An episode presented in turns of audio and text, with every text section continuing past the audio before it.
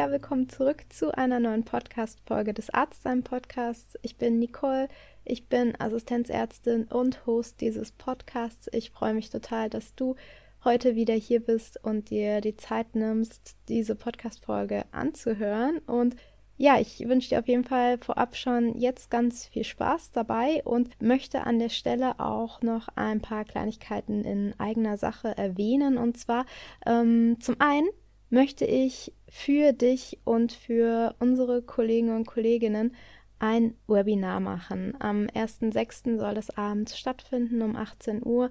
Du kannst dich anmelden, wenn du in den Show Notes guckst, da wird es einen Link geben und dann kannst du dich ganz unkompliziert anmelden. Das Webinar wird thematisch das Thema Burnout unter Ärzten und Ärztinnen abfassen, abgreifen.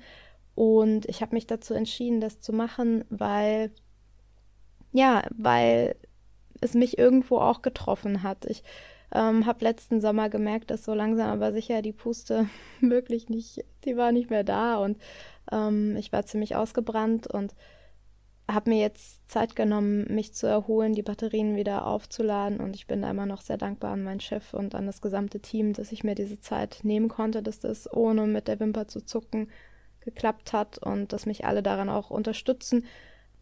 Letzten Endes habe ich aus der ganzen Geschichte eines gelernt und zwar, dass wir die ganze Zeit glauben, es wird uns eh nicht treffen. Und dabei sind die Statistiken, die Umfragen und alles, was wir überhaupt wissen über das Arbeiten in der Klinik, es zeigt uns genau in eine Richtung, nämlich dass es ungesund ist und dass wir gefährdet sind, dass wir wirklich sehr gefährdet sind, wirklich ernsthaft krank zu werden. Und was mir wichtig ist, ist an der Stelle, dass wir lernen, auf uns aufzupassen, dass wir lernen, Rücksicht auf uns zu nehmen an allererster Stelle. Und da finde ich, ist der erste Schritt dahin, dass wir nicht die Augen verschließen, sondern dass wir uns damit beschäftigen, wieso sind wir denn überhaupt gefährdet? Was ist es konkret und was passiert da eigentlich und was ist das genau ein Burnout oder eine Anpassungsstörung? Was was ist das? Und genau diese Themen, diese Fragen möchte ich ähm, für euch erarbeiten und dann in dem Webinar erklären. Es wird auch eine Aufzeichnung geben, falls du es nicht schaffst, abends ähm, dir die Zeit zu nehmen, weil du zum Beispiel im Dienst bist, dann kannst du das natürlich auch noch ähm, später anschauen. Ich würde mich auf jeden Fall freuen für dich und ähm, auch für mich, weil du mir dann ja zuhörst und mir deine Ohren und deine Zeit schenkst, wenn wir ähm, ja, gemeinsam über das Thema etwas lernen und in Erfahrung bringen.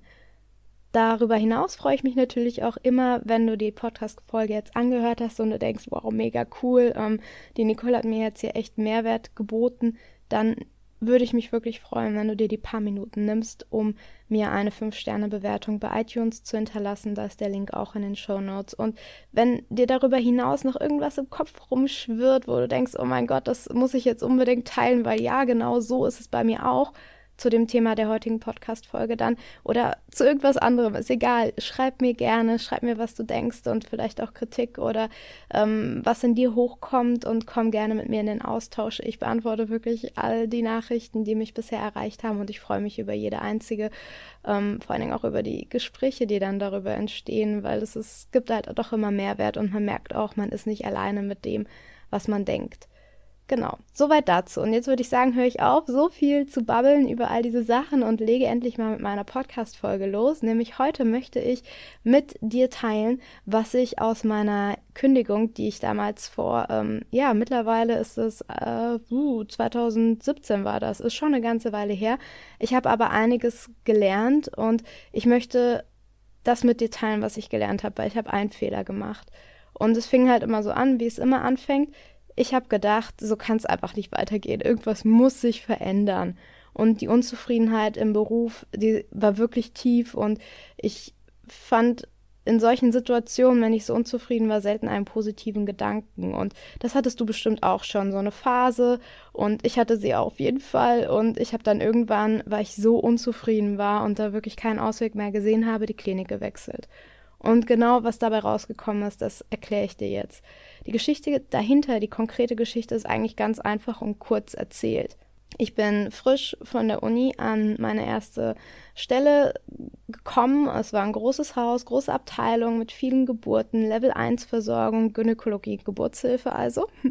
Und ich hatte auch schon einen Teil meines PJs in der Abteilung gemacht und ich kannte die Assistenten und Assistentinnen und ich wusste auch, jupp, da hat häufiger mal jemand äh, Tränen im Kreissaal vergossen. Ich habe es selbst gesehen und ich wusste um die Stimmung und ich wusste deshalb auch um die Arbeitsdichte. Und ich dachte eigentlich, ja gut, ich fange erstmal an. Ich habe mich wirklich bewusst darauf eingelassen und ich habe auch gedacht, ich kann dann ja immer noch wechseln. Und ich würde erstmal so die Vorteile mitnehmen, die dann ja auf der Hand liegen, wenn man neu anfängt zu arbeiten. Man kennt das Haus durch das PJ, man kennt die Kollegen, man fängt nicht komplett bei Null an.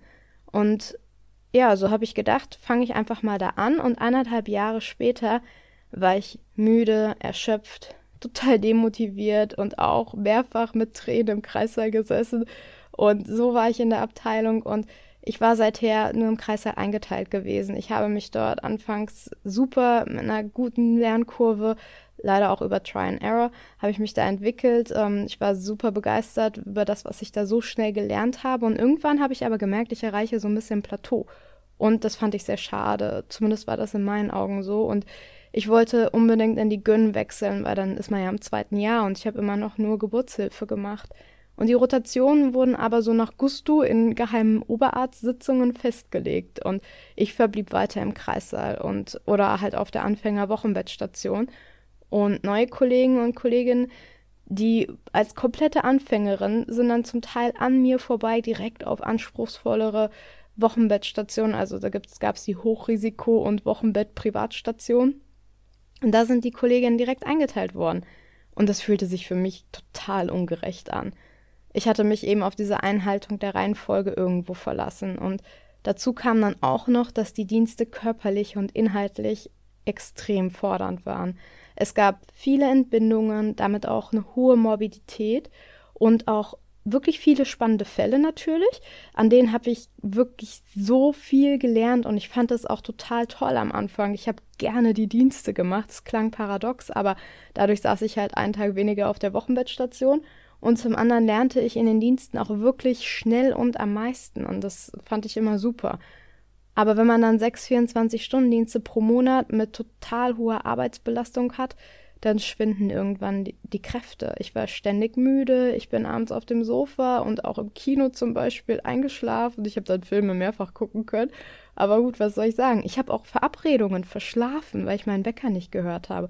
Einmal bin ich nachts um 23 Uhr wach geworden nach dem nach dem Dienst, ich bin um 10 oder so ins Bett morgens und dann um 23 Uhr ist wach geworden. Ich wollte eigentlich essen gehen und dann auch noch meinen damaligen Partner besuchen und das habe ich alles verschlafen und es war eine Katastrophe in meinem Kopf. Und somit stieg dann auch die innere Unzufriedenheit. Ich wurde wütend und ich merkte dann auch so eine kleine Rebellin in mir und ich wollte so einfach nicht weitermachen.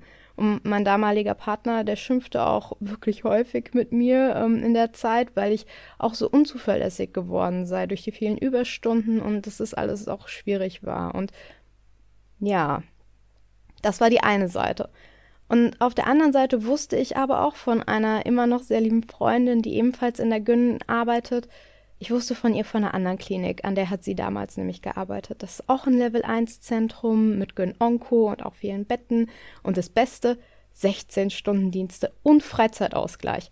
Und ich kannte viele von den neuen Kollegen und Kolleginnen bereits, weil sie häufig abends zusammen ausgingen. Ich meine, davon habe ich geträumt, weil ich war ja ständig müde. Aber manchmal hatte ich so einen Moment, da konnte ich mitgehen. Also sie hat mich immer gefragt, aber ich war meistens zu müde und manchmal bin ich mit. Und dann habe ich die Leute kennengelernt und ich habe mir gedacht, wow, dieses Team, die Arbeitsbedingungen, Himmel auf Erden für Assistentin. Also habe ich in meiner Unzufriedenheit irgendwann die Entscheidung getroffen, dass ich etwas verändern musste. Ich schrieb eine Bewerbung, ich erhielt eine Zusage und ich habe gekündigt. Fun Fact im Übrigen, die Bewerbung selbst wurde eigentlich von zwei von meinen längsten Schulfreundinnen am Morgen nach einem Coldplay-Konzert aufgesetzt, weil ich hatte es fast nicht hinbekommen, zu diesem Coldplay-Konzert zu gehen. Und das war in Frankfurt. Das heißt, ich lebte in Frankfurt zu dem Zeitpunkt. Die beiden waren bei mir zu Besuch und wegen des Dienstplans konnte ich beinahe nicht zum Konzert gehen. Das hat alles nur in letzter Minute geklappt. Und die Karten habe ich irgendwie acht Monate oder so vorher gekauft. Und zu dem Zeitpunkt, als die beiden eben die Bewerbung geschrieben haben, ich kullerte noch irgendwo müde zwischen Bett, Sofa und Kaffeemaschine hin und her. Und die beiden hatten sich dann halt schon angefangen, über Lebenslauf und sowas herzumachen. Und ja, so kam das dann und so weit, so gut war für mich dann die Entscheidung getroffen. Und als ich dann damals meinem, ja, für mich eigentlich wichtigsten Oberarzt von meiner Kündigung erzählen wollte, fing er direkt schon so an, okay, Frau Hense, bitte sagen Sie mir, dass Sie schwanger sind. Und ich habe ihm dann natürlich gesagt, dass ich nicht schwanger bin, sondern dass ich kündigen wollte. Und ich habe ihm dann auch von meinen Gründen erzählt. Jetzt so rückblickend betrachtet, muss ich sagen, habe ich in der damaligen Situation einen Fehler gemacht. Denn einen Schritt bin ich nicht gegangen, den ich aber unbedingt allen ans Herz legen möchte, die an Unzufri aus Unzufriedenheit kündigen wollen. Wenn ihr das machen wollt, dann bitte redet vorher mit eurem Chef oder zumindest mit einer oberärztlichen Bezugsperson, bevor ihr kündigt. Denn mein Oberarzt war super enttäuscht. Darüber, dass ich gehen wollte, darüber, dass ich nicht vorher mit ihm gesprochen hatte. Er hätte mir gerne helfen wollen und er hatte vor, mir noch so viel mehr beizubringen, dann eben auch in der Gönn. Er sah Potenzial in mir und ich hatte eine Entscheidung alleine getroffen. Und dass ich jetzt kein Gespräch mit ihm gesucht hatte und ihm auch nicht von meinen Sorgen, Wünschen berichtet habe, das habe ich tatsächlich auch im Moment verdauen müssen, weil ich hatte das Gefühl und gerade dann auch in dem Gespräch kam, kam das bei mir schon so an, dass wir auch eigentlich eine gute Verbindung miteinander hatten und dass er mich wirklich auch als Schülerin gesehen hatte und vielleicht hätte es meinen Weg irgendwo verändert. Vielleicht würde ich dann noch an meiner alten Klinik arbeiten? Ich weiß es nicht. Ich bin letzten Endes über meine Entscheidung und alles, was damit kam, also dass ich gekündigt habe, dass ich gewechselt habe, ich bin darüber nicht traurig, im Gegenteil. Ich bin wirklich sehr dankbar, dass es alles so gekommen ist, wie es nun ist. Da waren auch schwierige Phasen, auch in der ersten Klinik und es hat mich auch alles häufig mal an und über meine Grenzen gebracht, zuletzt ja auch im vergangenen Sommer. Aber auch diese Zeiten, sie haben mich geformt, sie haben mich herausgefordert und sie haben mir auch neue Möglichkeiten aufgezeigt, für die ich davor dann auch immer keinen Horizont hatte. Also bin ich wirklich für meinen Werdegang, wie es sich alles entwickelt hat, wahnsinnig dankbar. Trotzdem drei Dinge nochmal ganz kurz, die ich dir mitgeben möchte. Und die, erste, das erste, der erste Tipp ist, rede mit deiner vorgesetzten Person. Denn aus dieser Enttäuschung heraus bei meinem Oberarzt habe ich gelernt, mir Mitarbeitergespräche bei meinem jetzigen Chef in regelmäßigen Abständen einzufordern. Diese Gespräche sind nämlich keine Selbstverständlichkeit, auch wenn sie in einem total schicken E-Log-Buch für die Landesärztekammer für die Prüfung in Hessen gefordert werden. Im Klinikalltag und auch sonst prinzipiell ist es häufig schwierig umzusetzen. Denn also bei uns in der Abteilung, die Gespräche wurden mehrfach verschoben, aber ich bin halt dran geblieben, weil ich wusste, das ist wichtig für mich, bis es zeitlich geklappt hat. Und so wurden sie dann auch geführt. Und das ist das Allerwichtigste. Der Zeitpunkt ist ja wurscht. Hauptsache, man setzt sich zusammen und man redet miteinander. Und so konnte ich mit meinem Chef Dinge besprechen, was ich gut fand, wo ich mich entwickelt habe, wo ich mich in Zukunft sehe. Und ich konnte ihm auch meine beruflichen Wünsche offen erklären. Und gleichzeitig konnte er mir aber auch Feedback geben und wir konnten auch besprechen, wo es für mich als nächstes dann hingehen sollte. Und tatsächlich habe ich so mehrfach meine Unzufriedenheit in Zufriedenheit umgewandelt, weil ich bin auch so eine ungeduldige Person. Wenn ich das Gefühl habe, jetzt gerade komme ich an der Stelle nicht weiter, dann möchte ich weiterkommen und dann spreche ich das aus. Und so hat es geklappt, dass ich dann in die Gyn rotiert bin und in die Onko und dass dann auch mein Wunsch nach mehr Verantwortung umgesetzt wurde. Genau. So, Punkt Nummer zwei an der Stelle. Nur wenn Unzufriedenheit ausgesprochen wird, nur dann kann Verbesserung stattfinden. Unsere Vorgesetzten, auch unsere Oberärzte und Oberärztin, niemand kann Wünsche hinter unserer Stirn erahnen oder von unseren stummen Lippen ablesen. Das ist ja klar. Aber wir sehen das nicht so. Wir denken ja natürlich, wenn wir jeden Tag da rumrennen in der Klinik und irgendwann man immer müder wird, das müssen andere ja sehen. Nö. Wir müssen das aussprechen. Ebenso Unzufriedenheit. Woher sollen Chefärztinnen und Chefärzte wissen, was für uns nicht gut läuft, wenn wir das nicht sagen? Und wenn nach dem Gespräch immer noch nichts verbessert wurde, dann ist das ja in Ordnung, dann kann man immer noch kündigen. Es läuft ja nicht weg. Und dann ist das wahrscheinlich auch sinnvoll. Aber ich finde, man sollte wenigstens reden. Reden, reden, reden, weil ansonsten kann sich wirklich nichts verbessern. Und mein dritter Tipp ist, man kann auch immer andere Möglichkeiten nutzen zu kommunizieren. Was ich damit meine ist, man kann andere Möglichkeiten im Sinne von anderen Personen ausschöpfen. Und dazu kann unter Umständen, wenn man sich nicht direkt traut, mit dem Chef zu sprechen oder weil es halt in meinem Kopf oder in deinem Kopf nur so eine Kleinigkeit ist, man kann auch mit den Oberärzten sprechen, wie meine Geschichte offensichtlich gezeigt hat. Ähm, das bedeutet, wenn du im oberärztlichen Team oder auch in den Assistenten mit den Assistentensprechern, wenn du da lieber erstmal ein Gespräch suchen möchtest, dann mach das. Mach das gerne. Mir hat es letzten Sommer sehr, sehr gut getan, mit ähm, Assistentensprechern zu sprechen und auch mit einer meiner Oberärztin. Ich habe ähm, wirklich sehr, sehr ehrlich und offen mit ihr gesprochen ähm, von meinen Problemen und wie ich mich fühle und was los war. Und sie ist auch eines meiner Role Models und sie erfüllt auch Vorbildfunktionen für mich. Und sie hat super zugehört und sie ist auch eine wirklich gute Lehrerin für mich gewesen in meiner Zeit an der Klinik bisher, sowohl immer als auch außerhalb des OPs und ich habe wirklich viel von ihr gelernt und insofern hatte ich mit ihr auch eine gute Basis, um so ein Gespräch mit ihr führen zu können. Und es hat mir wahnsinnig geholfen. Und das möchte ich wie gesagt weitergeben, gerade wenn wenn man gerade erst am Anfang des ähm, ja, Assistentenlebens ist und man weiß nicht so richtig, was hier gerade passiert, macht es nicht mit euch alleine aus. Redet gerne im Team, sucht euch jemanden oder baut zum Beispiel auch ein Mentoring-Ship auf. Ähm, was bedeutet das? Vielleicht Altassistenten oder ältere Assistenten mit den Anfängerassistenten sozusagen ähm, so ein Mentoring machen, dass man so wirklich regelmäßig mal guckt, hey, brauchst du noch bei irgendwas Hilfe? Was hat dir diese Woche Fragen ähm, oder Kopfzerbrechen bereitet? Und dann kann man voneinander lernen, weil der Altassistent lernt so ein bisschen Führung und übernimmt Verantwortung für die Entwicklung für den Jungassistenten und der Jungassistent wiederum hat jemanden, den er fest ansprechen kann und ist nicht alleine. So, zurück zu der Sache mit aus Unzufriedenheit kündigen. Jetzt habe ich ja schon gesagt, es ist super, wenn ihr irgendwie mit jemandem darüber vorher redet. Im besten Fall auch mit dem Chef. So. Jetzt möchte ich natürlich auch, damit mein Beitrag auch irgendwo als Cherry on top noch eine wissenschaftliche Komponente erhält, euch aktuelle Studienergebnisse nicht vorenthalten, die ich in dem Kontext eines Jobwechsels wirklich für lesenswert fand.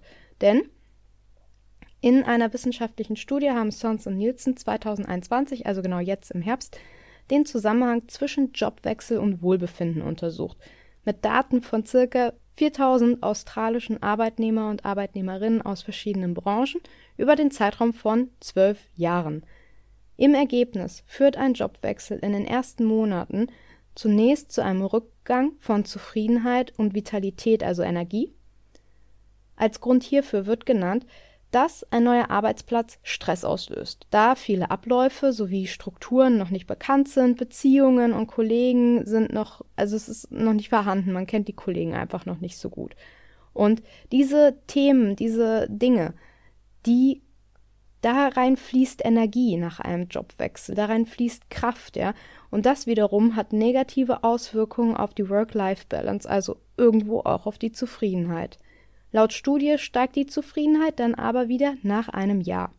Eine höhere Beanspruchung der Bereiche Vitalität, also Energie, und Work-Life-Balance ist hingegen noch deutlich länger spürbar und nimmt erst nach knapp fünf Jahren wieder ab. Das heißt, man investiert wirklich eine Weile seine, seine Energie.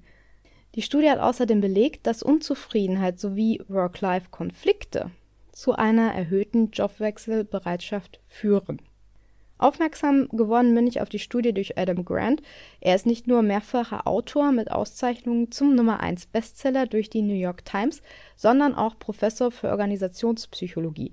Konkret schreibt er in einem Instagram-Post, den ich euch verlinke, Before you quit your job, it's worth exploring ways to improve your job. Data When people leave for a new job, satisfaction and energy drop for over a year. Belonging dips, work family conflict climbs. The grass often looks greener from afar, but transitions can take a toll. Kurz ins Deutsche übersetzt, bevor Sie Ihren Job kündigen, sollten Sie sich überlegen, wie Sie Ihren Arbeitsplatz verbessern können. Die Daten Wenn Menschen einen neuen Job annehmen, sinken Zufriedenheit und Energie für mehr als ein Jahr. Die Zugehörigkeit sinkt. Der Konflikt zwischen Arbeit und Familie nimmt zu. Aus der Ferne sieht das Gras oft grüner aus, aber Übergänge können ihren Tribut fördern, äh, fordern.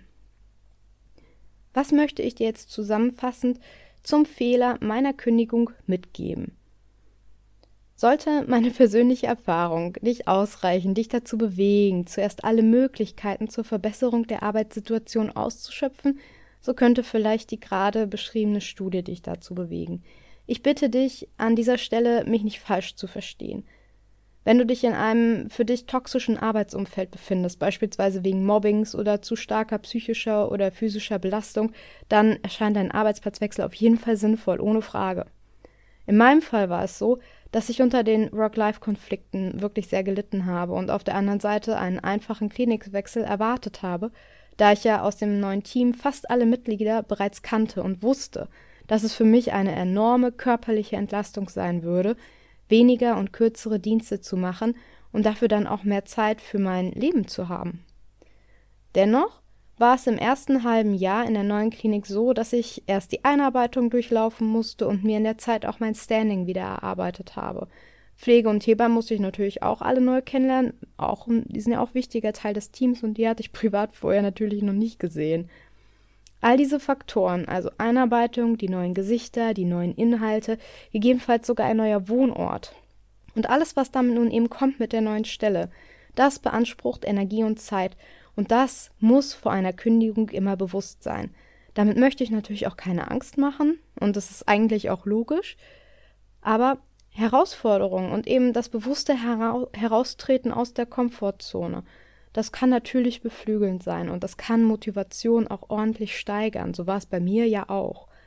Mein Wunsch mit diesem Beitrag ist es einfach dafür zu sensibilisieren, dass wenn Unzufriedenheit auf der Arbeit aufkommt, und wir der Meinung sind, woanders scheint die Sonne heller, dass man dann nicht sofort eine Kündigung formuliert, sondern einen Schritt zurücktreten und erstmal reden.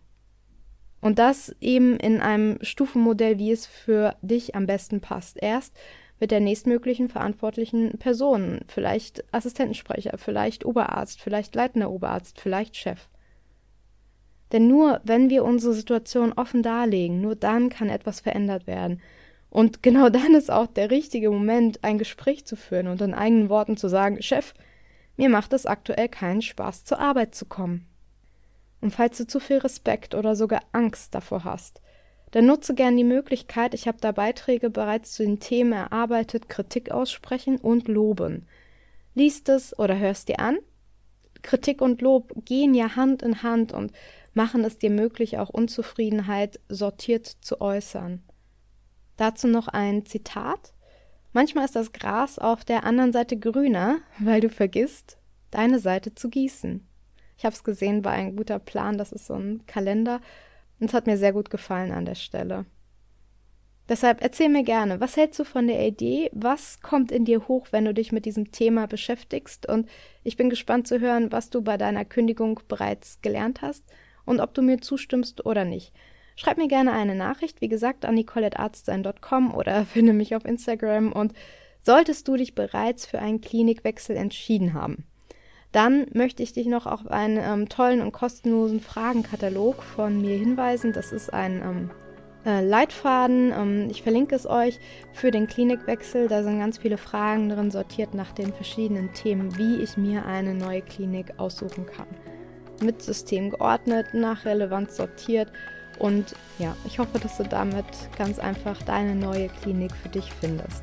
Ich wünsche auf jeden Fall viel Freude damit und ich danke ganz, ganz herzlich dafür, dass du bis zum Ende dabei geblieben bist. Und jetzt zum Ende wünsche ich noch ein wunderbares Weihnachtsfest und einen guten, guten Rutsch ins neue Jahr. Wie gesagt, vielleicht ähm, hast du Lust, dich am 6.1. mit mir online in dem Webinar zu treffen. Ich würde mich auf jeden Fall total darüber freuen. Und ja, wünsche jetzt einen wunderschönen Weihnachtsfeiertag und wie gesagt einen guten Rutsch. Genießt die Zeit, kommt zur Ruhe und ja, wir hören uns dann wieder im neuen Jahr. Bis dahin.